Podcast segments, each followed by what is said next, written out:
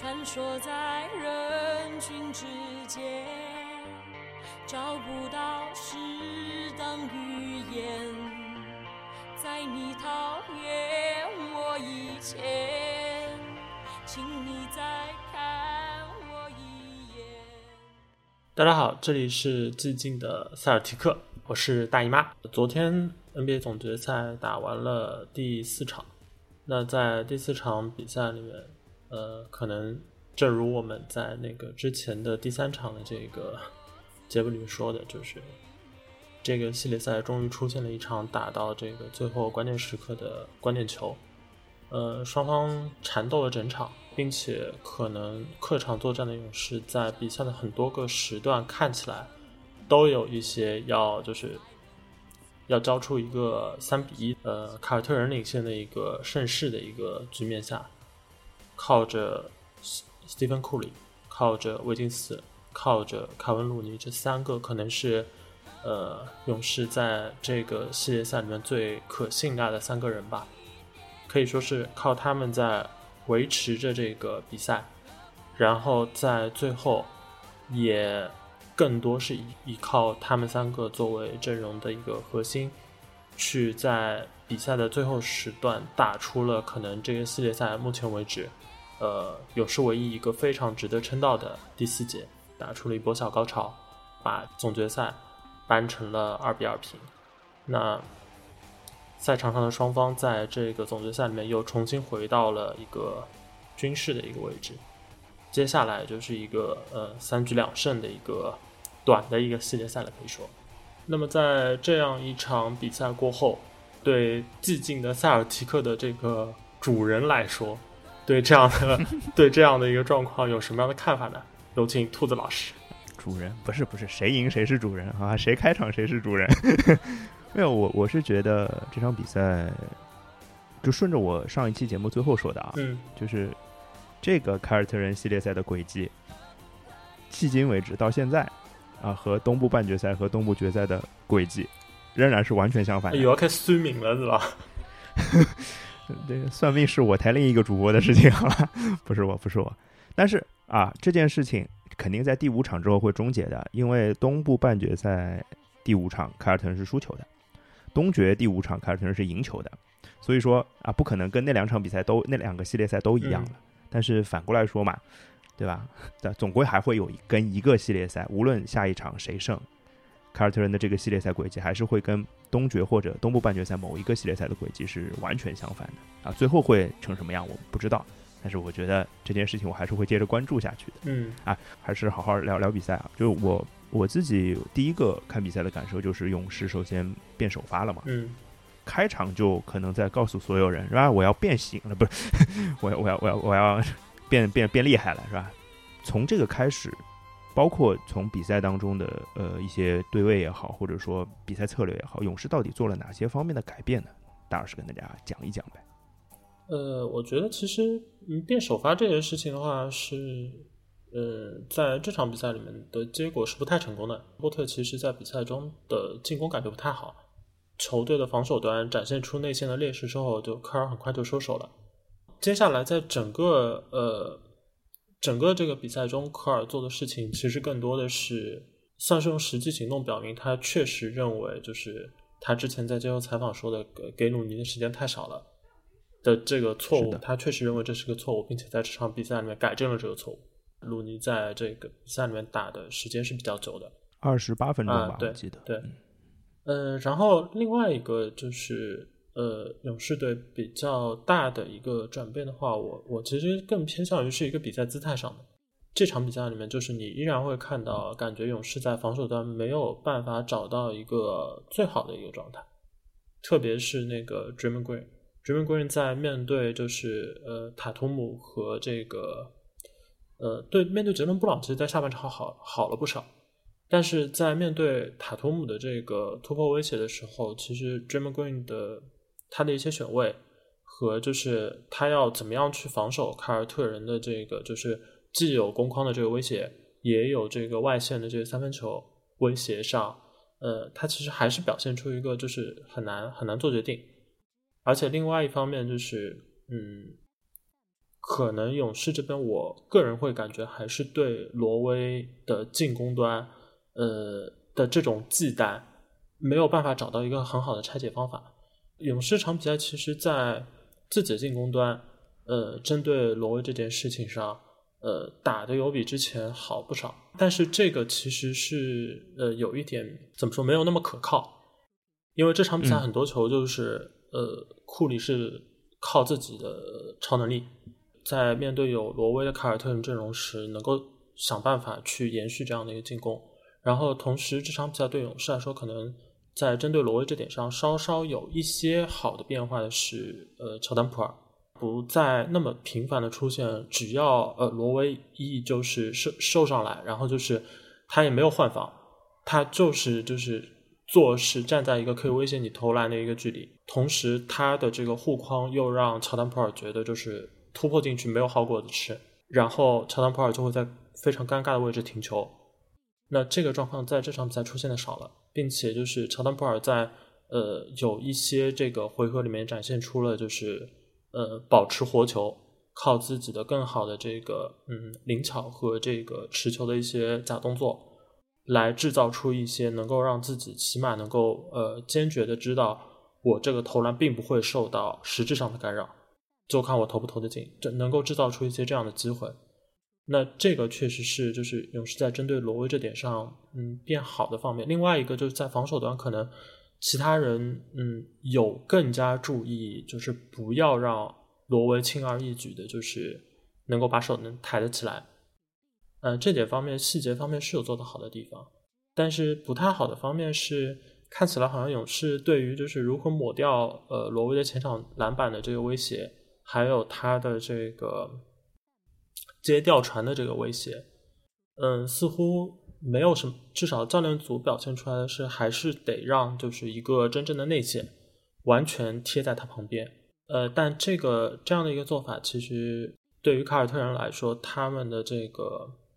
嗯攻框会遭遇的这个协防仍然会比较有限，而且这样的协防来临的时候，往往意味着外线会出现空档。所以，就是凯尔特人在进攻端可能还是有一定的这个文章可做。虽然在这场比赛里面的一些时段，嗯，打的没有那么好。当然，勇士从整个比赛态势上没有像呃第三场走势那样去呈现一个比赛。其实很重要的一个原因就是，我们其实在第三场聊过的，就是那场比赛，呃，勇士的护框数据非常难看。就凯尔特人同时做到了高效攻框。然后同时卷走百分之四十的这个前场篮板，那场比赛的 hustle 的回合，凯尔特人几乎全数获胜。这些方面在第四场比赛看起来，勇士展现出了在这些方面就是豁出去竞争的一个态势吧，至少是。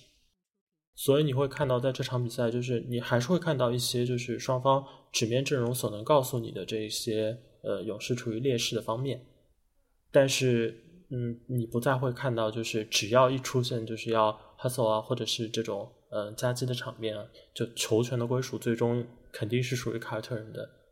那这样的被动情况没有发生，客观上让库里的超能力赢得了这么一些，就是有机会展现出来，把比赛打回来的机会。因为这场比赛其实勇士不准，对啊，这场比赛勇士除了库里以外，不能说不准吧，不是那么准。呃，除了库里以外，其实是不准。这场比赛，因为勇士克莱还行吧，呃，克莱还行，然后其他位置出现的空位基本上不太投得进，而克莱和乔丹普尔都是抓住了一些呃重要的机会，但是并不算是在就是投射上非常顺的一个状况。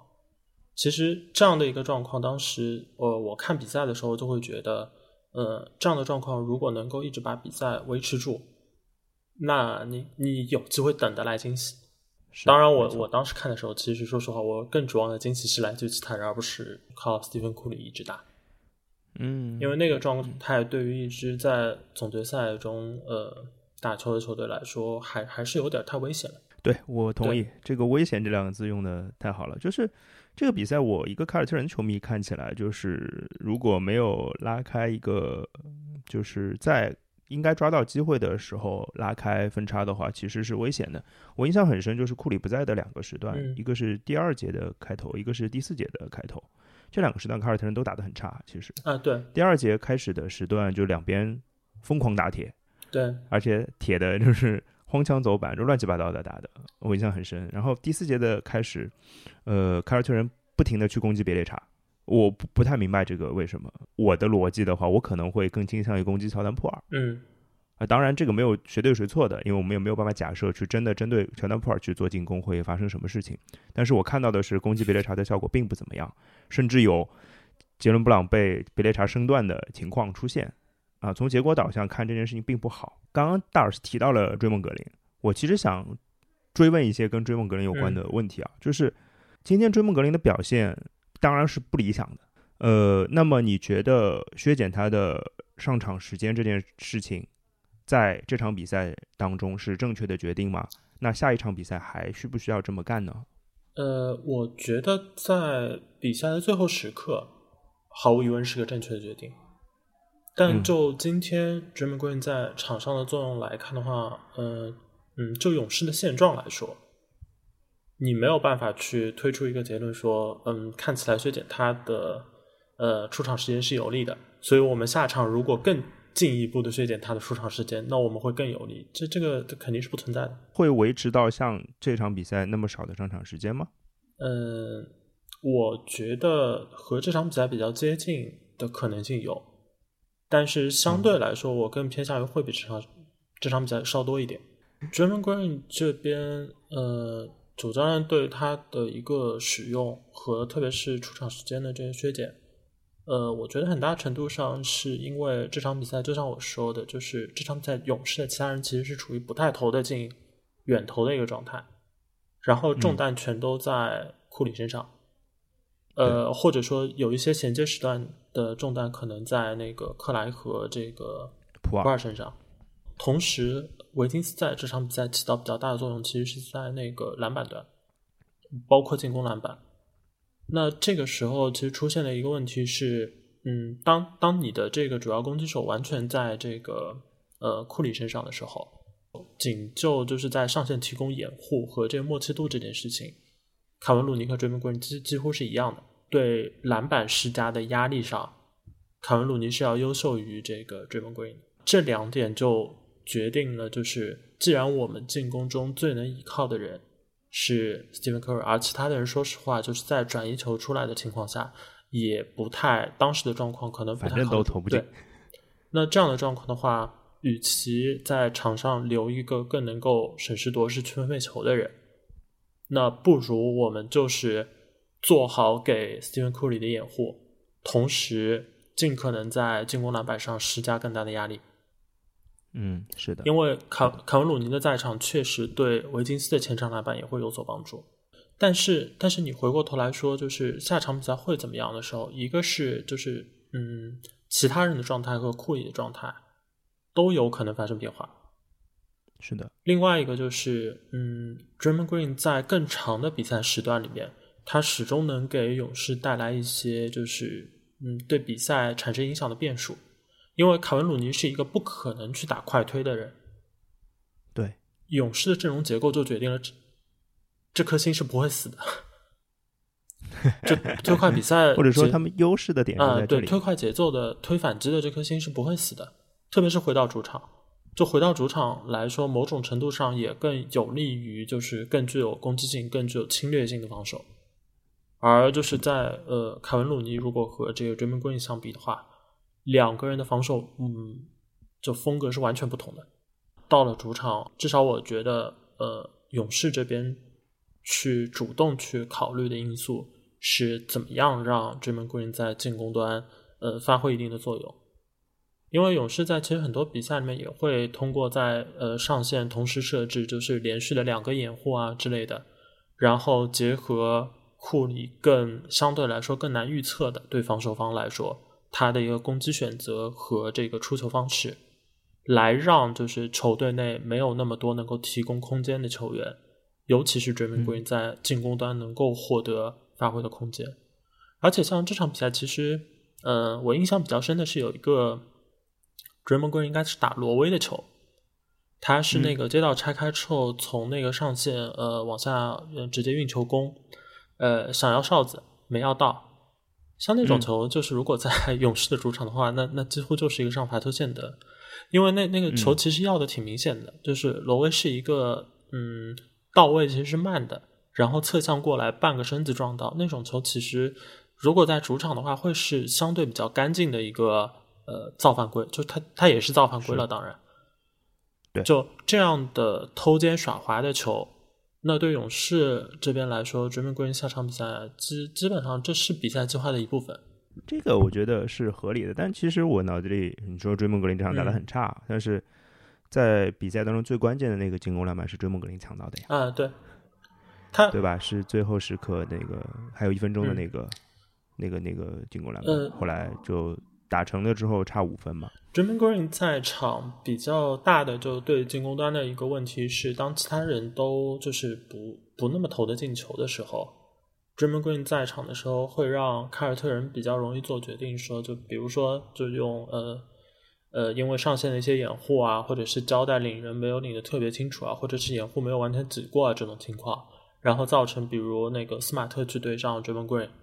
那凯尔特人基本上会处于一个完全无所谓的态度。斯马特又足够聪明，他仍然会成为一个就是以他的身材来说比较少有的，就是在防守端具备一定扫荡能力的人。这样的情形，如果是凯文·鲁尼的话，相对来说反而会稍稍好一点，因为这样的情形的话，鲁尼就会很简单的就是扎扎实实的干自己的活，就是跑到一个篮底更好的位置，想办法占据一个对不那么处于劣势的位置。然后这样的位置里边儿，就是鲁尼不管对上斯马特也好，对上呃德里克怀特也好，毕竟有这个身长上的优势，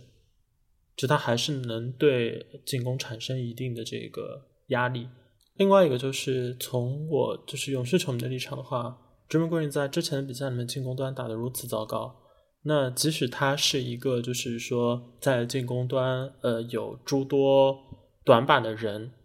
你总会希望说，呃，咱们不需要反弹到一个太高的高度嘛。但是你都已经就是坠落谷底这么深的地方了，你多少有点反弹，还是应该能够希望一下的。我觉得，这这是可以，绝对可以。对嗯凯尔特人在这场比赛其实，嗯，最后输掉这样一场比赛之后，其实对整个系列赛的嗯势头和这个嗯胜局来说，肯可以说是就是影响肯定是很大的。那是兔子老师在看完这场比赛之后，对呃凯尔特人的表现最不满意的地方是，大家可以听上一期节目，把凯尔特人哪里打得好。就就是今天没打好的时候。对对，就是上一场我记得我说了三个点嘛，一个是多点开花啊，多点开花其实还行。哎，对，这个是相对三点里做的还可以的，因为这场德里克怀特的三分投的蛮好的。主要还是球队的比赛方式不一样，就是凯尔特人不是一支呃那种，就是我有一个呃绝对核心，其他人的这个进攻端的生活都是仰人鼻息的这种做法。凯尔特人是个全民皆兵的球队，就必须全民皆兵，或者说在这个球队现在的状况下，你不可能指望任何一个人去达到像库里那样的水准，这是不可能的。就就是就是这样，所以他们的确需需要依靠倚仗呃角色球员的发挥，所以其实每场比赛基本都是这样。对，嗯，那另外两点就是真的做的很差的地方了，就是一个是篮板球，呃，篮板球勇士十六个进攻篮板啊，比上一场凯尔特人还多一个啊，对，这就是一个非常夸张的情况。我刚刚其实已经提了，追梦格林在一百比九十七的那个时候抢到了那个关键的进攻篮板，而且转化成了得分，嗯包括之前在凯尔特人领先大概一个回合到两个回合之间，威金斯连续抢了两个进攻篮板的补篮成功。呃，我觉得另外一个关键就是太容易被勇士的进攻篮板转化成得分了。嗯我看了一下数据，勇士的二次进攻这场比赛拿下了十九分。嗯嗯，我觉得这个做的不好。然后另外一个就是内线进攻，上一场比赛霍福德和格威在内线讨到了很多生活。嗯那这场比赛，他们俩连一个非三分线的出手都没有，他们所有的投篮都在三分线外，然后内线一个都没有投。凯尔特人的内线得分也从上一场的五十二分降到了三十二分，比勇士进这场比赛都低。嗯勇士这场是三十八分，所以我会觉得，嗯，可能跟比赛策略也有关系，因为，呃，凯尔特人上一场比赛在第四节之后一直是用两个内线在场上的，嗯呃，这一场，呃，两个内线的比赛用的相对就少了一些。我不是很清楚是不是因为德里克怀特这场比赛状态要比上一场好，这个可能也是一个原因。但是在其实内线已经有点失势的情况下，还这么这么用，我我我我会我会觉得，嗯，是不是值得商榷啊？这是一个我我会想到的问题，也对下一场的比赛策略会有一个考量。刚刚说的这两个点呢，其实没有做好，其实有一个什么后果，就是比赛打到了最后时刻。嗯，如果我觉得这两个点做得更好一些的话，或者说包括我前面说的第二节、第四节的前半段能做得好一些的，凯尔特人应该是带着一个领先优势打到最后的。嗯，说实话，凯尔特人从这个赛季开始一支烂队的状况下，一直到后面变成一支强队的状况下，一直到在季后赛披荆斩棘。杀到最后，他们的关键时刻，他们的最后时刻的数据也好，表现也好，都是烂的，都是糟糕的。我看到的数据是，从常规赛算到一直到最后，我们算关键时刻的这个胜负差也好，进攻效率啊，各种各样的数据也好，凯尔特人排名高达联盟倒数第二，仅仅高于步行者。所以这个这个事情呢，就是我们从数据上来讲不可避免。包括像在东决，包括在东部半决赛，其实都有最后时刻输球的一个状况，就是分差非常接近，然后最后时刻输掉的情况。所以这件事情对卡尔特来说呢，他们确实是做的不是太好的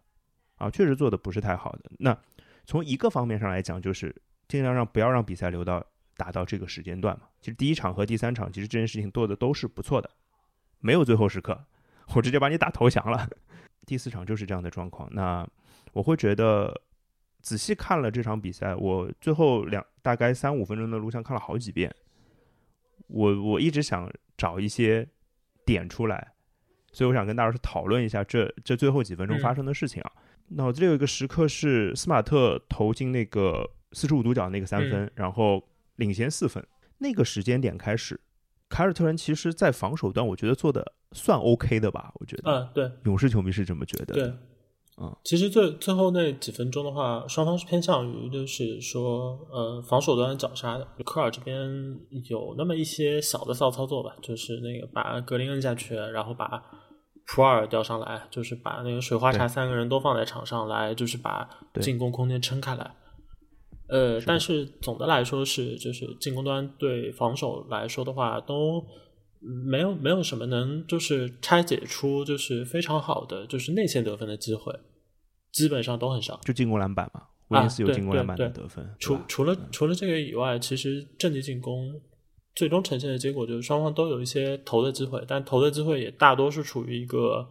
嗯，就是说你说制造出了投篮空间嘛，嗯，有的。但仅此而已。啊，对，凯尔特人这边其实制造出的进投篮空间的话，可能要稍稍更大一点，但是都没有处于那种就是呃，这个投篮空间是一个呃完全的大空位。这场比赛最后可能勇士这边更幸运一点，或者说是呃打成这样的方式，可能到最后时刻对嗯库里和克莱来说，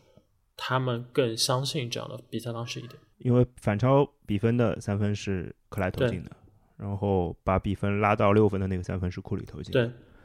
那个时刻其实我会觉得，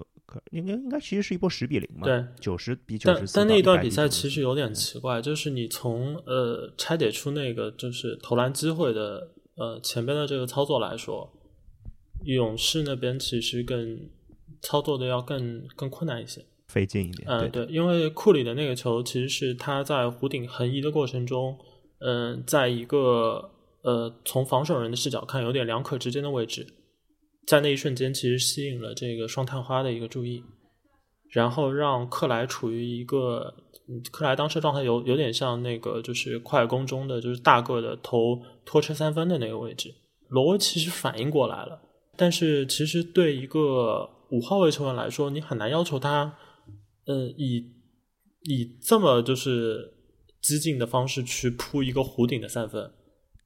就他，因为后面空间太大，他已经他已经意识到了，但是那个是个小错误被抓到了。然后，呃，库里最后投进的那个三分，其实也是一个，就是你确实可以视作一个一对一的一个无球摆脱。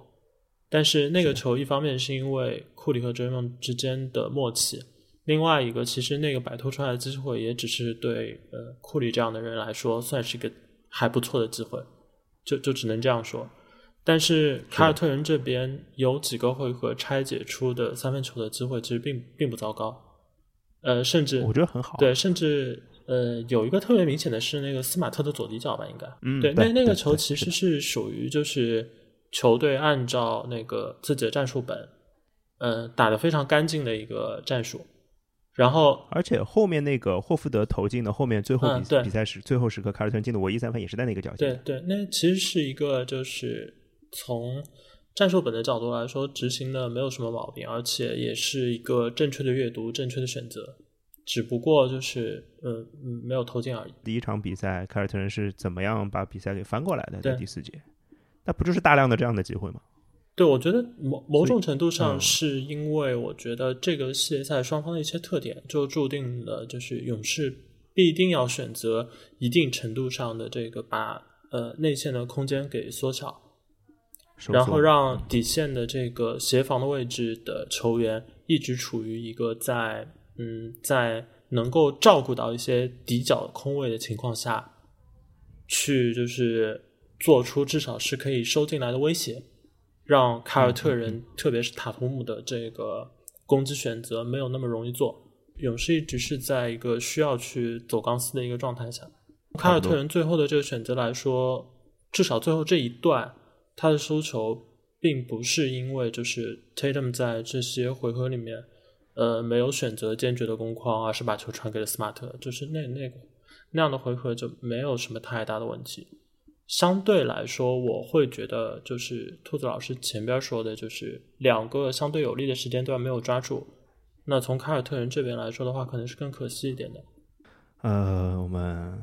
差不多展望一下下一嗯场比赛吧。今天已经聊了很久了，我先问勇士吧，嗯因为勇士的相对要变化的东西会稍微少一点嘛。嗯我前面也提到了追梦格林的使用嘛，你觉得还有什么其他的点可能是需要有有些什么变化的，或者说改变的、提升的？嗯，勇士这边有一些问题在进攻端，我仍然觉得是就是在当前很难解决。就克莱和这个乔丹普尔，甚至克莱和就是库里在场的时候的克莱的一个跑位，其实都会出现那么一些问题。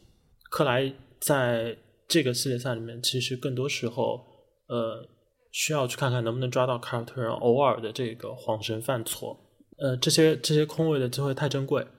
而且这些空位的机会，如果他投不进的话，对勇士这边的伤害其实是非常大的，因为机会本来就出的少，然后你又需要去打一些就是嗯强投的球，而那些球以现在克莱的状态，他就是没有办法打出很高的效率。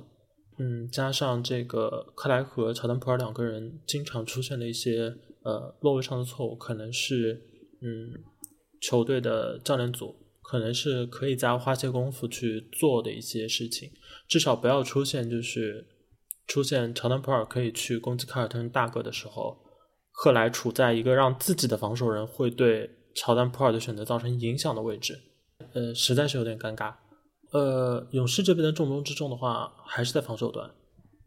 你一定要千方百计的让凯尔特人能够给出一些错误，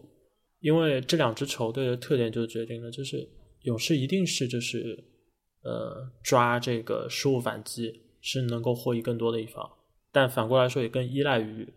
这一点的一方。真的把比赛打成一个就是你一拳我一拳这样的一个打法，那当然你可以说就是系列赛进就不合算对。系列赛，你可以说系列赛进攻端最好的球星是库里，凯尔特人这边没有人真的像库里一样。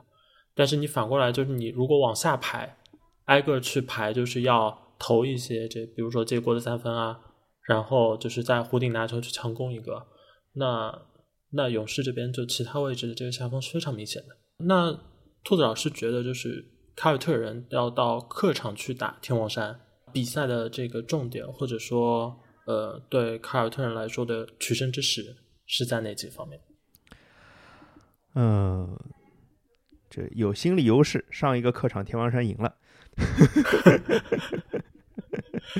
没有啊，这这其实会想到的，我觉得内线还是重中之重。我觉得不是说呃，就光从最后展现出来的内线数据来说，嗯而是就是要保持对内线的威胁，就是或者说凯尔特人的内线进攻是有威胁的。这个也不是提第一次了，凯尔特人还是 size 更大的那一方，嗯或者说在内线可以单打，或者说个人制造内线进攻的话，他是更有能力的一方，嗯所以这是优势要把握住。嗯这是一个我觉得非常确定的一件事情。我另外有两个不太确定的点，我可以跟大老师嗯拿出来讨论一下。第一个就是是不是可以多用用两个内线的阵容，因为其实上一场用的蛮少的，这第三场又是用的多，然后赢球的。那我们当然不是说呃只从这个结果去论说第五场又该多用双内线这件事情，特别是在最后时刻。但是我觉得两个内线就回到前前面我讲的话题嘛，就是内线内线进攻这件事情能不能能拿到更多的优势，这个是我我我自己心里有这样的一个小小的问号。啊，我觉得凯尔特人这边肯定是想要用双内线的，就包嗯括那个格威在内的整个呃内线的轮换，肯肯定是想用的。呃，唯一的就是会打上问号的地方是，就是塔图姆这个斯马特和这个杰伦布朗三个人在就是比赛的早期的进攻状态，能不能给呃教练组以足够的信心？不用去担心，就是我进攻的运转球和这个嗯投篮，还需要考虑就是是不是能够进一步的拉开空间。Grant Williams 有很好的就是常规赛的这个嗯三分球的一个统计吧，应该说，嗯，但是他作为一个小个四号位投三分，和就是 Derek White 作为一个机动性那么好的双能卫，在这个系列赛交出的三分线外的表现和一些就是呃个人攻击的表现，呃，这两者之间在这个机动性和对球队的空间的一个呃利用上，还是有一定的不同的。而且就是由于 Derek White 和这个斯马特两个人在后场的防守能力，可能只在对上身材有明显劣势的这个篮板保护上是有瑕疵的，其他方面其实挑不出太大的毛病来。所以就是如果凯尔特人的就是嗯，在比赛的早期，杰伦布朗和塔图没有展现出很好的一个进攻呃状态的话，那可能对乌多卡来说，就是把 Derek White 和斯马特更多的放在场上是一个嗯更可行的选择，不是就是乌多卡本身就看不到这个内线在场的优势，而宁愿用小。明白。我会觉得，就是不单单只是说双探花的进攻状态，而是他们就是带动球队的状态。嗯因为德里克怀特相比格兰特威廉姆斯最好的一个能力是串联进攻，啊，对，或者说就是分球之类的。这件事情是他做的比格兰特维斯好最多的地方。那当球队可能需要他这个功能的时候，他可能就会上。嗯对那，反之，如果在双探花如果带动进攻，包括斯马特三个人能把进攻带动的很好的话，从纯从进攻终结这件事情来说，我觉得格兰特威廉姆斯是更好的选择，因为他可以嗯内线做终结，做一些，甚至篮板上也会有更大的优势嘛。更多的上双内线，说明这个外线的这个状态更好，又回到前一个，嗯那内线的可能进攻也会有提升，这都串起来了。然后最后再聊一个事儿，就是塔图姆。嗯其实又回到前面的讲的，就是谁来支配进攻这件事情。嗯那塔图姆在这个系列赛当中都是支配进攻的百几乎百分之一百的角色。嗯斯马特已经不怎么组织进攻了，斯马特更多的就作为一个一个三 D 球员在存在，投三分，然后做很强硬的防守。当然，他的防守端的功能比一般的三 D 要强很多。那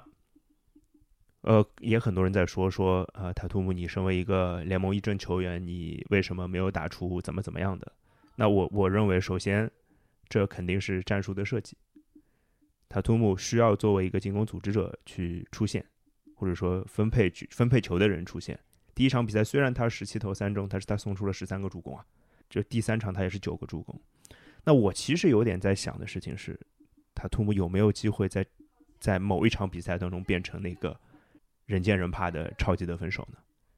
我这是我脑子里想，这是一个很大的疑问，很可能不会发生。大老师会有这种想法？呃，我觉得如果 Tatum 如果进入就是更偏向个人进攻的模式的话，那我会觉得这个比赛里面勇士的防守端可能问题就比较大了，因为因为因为哦凯尔特人就是就像我们前两点说的嘛，就本质上来说，凯尔特人的这个进攻王牌其实是更偏向于就是擅长呃个人攻击，对，然后这样一个特质再加上就是他和杰伦布朗之间的这个差异吧，就两个人在阅读防守上是有极差的。那差对对太多了。，那就是就很难想象，就是说，呃，真的把球更多的交给呃斯马特发起进攻，他的这这个威胁是够的，也很难想象，就是让杰伦布朗去做一些这个做更多的阅读之后的出球，呃，凯尔特人会有好果子吃。杰伦布朗现在的一个呃主要的问题是，就是他看起来是一个就是不太能应对就是防守端就出现的夹击的一个状况的人。他他他在这样的状况里面太容易犯错了。塔图姆在这点上要好很多。太多了。对，那凯尔特人目前的一个状况，可能没有办法把一个重心放在就是我要让塔图姆打的舒服上，更多的是就是塔图姆扮演的角色，让其他人能够打得更自在上。而且就是系列赛打到现在，我还是会觉得就是凯尔特人的进攻端的问题，可能从就是要赢得总决赛这个目标来说，嗯，就和勇士这边会有点像，就偏向于就进攻有一些就是不太好的方面，就是我当下可能只能忍了，然后在做不到就做不到了。对在执行上可能再去拼一拼的可能性更大一点，因为像凯尔特人其实在他们输掉的比赛里面，他们的失误呃不少。赢的比赛也不啊、少。对，就是当然没有的多到那种就是单纯因为失误就输球的那个份上，但是在总决赛这样一个系列赛里面，不论是什么样风格的球队，靠拼执行力打出一场单场可能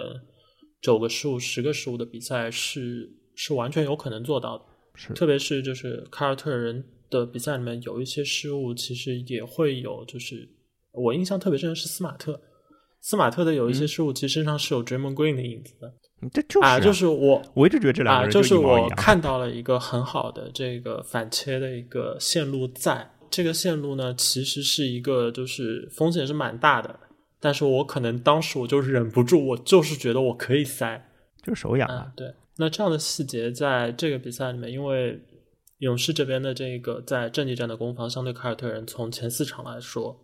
是稍稍处于下风的。凯尔特人自己是否犯错这件事情，对对双方来说都显得很重要。刚聊完之后可能会修正一下自己的想法，就是可能塔图姆在关键时刻稍微多攻一攻吧。啊对这么去理解这个这件事情。对，就是在一些呃特殊时段，